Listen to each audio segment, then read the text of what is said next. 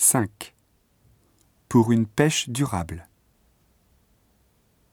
Les Japonais aiment les produits de la mer et les exportations vers ce pays confirment ce fait.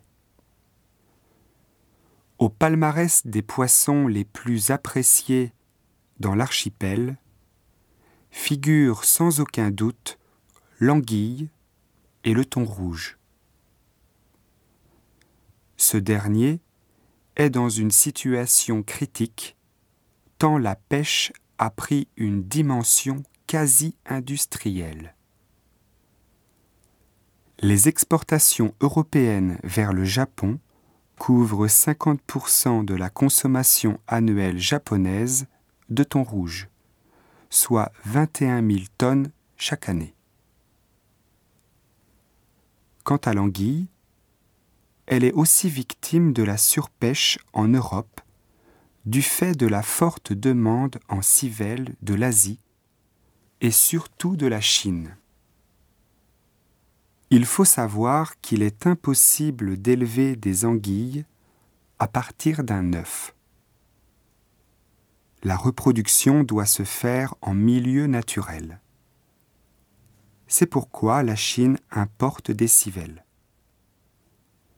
Une fois importées, les civelles sont ensuite engraissées, préparées, puis congelées avant d'être exportées au Japon, où plus de la moitié des 100 000 tonnes d'anguilles consommées annuellement provient de Chine.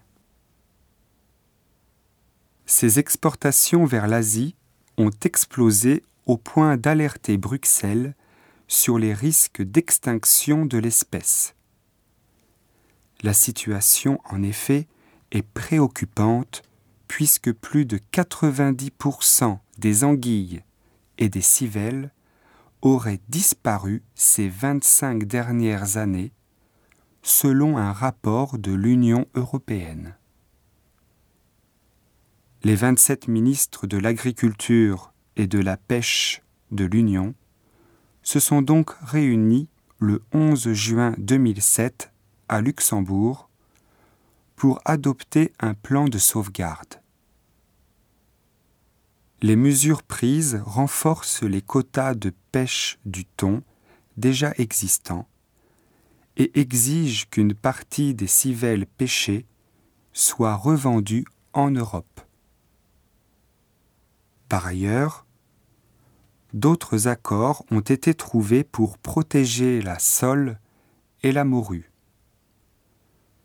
Toutes ces mesures ne devraient pas réjouir les pêcheurs qui se plaignent des nombreuses restrictions européennes déjà existantes. Ils les jugent trop nombreuses.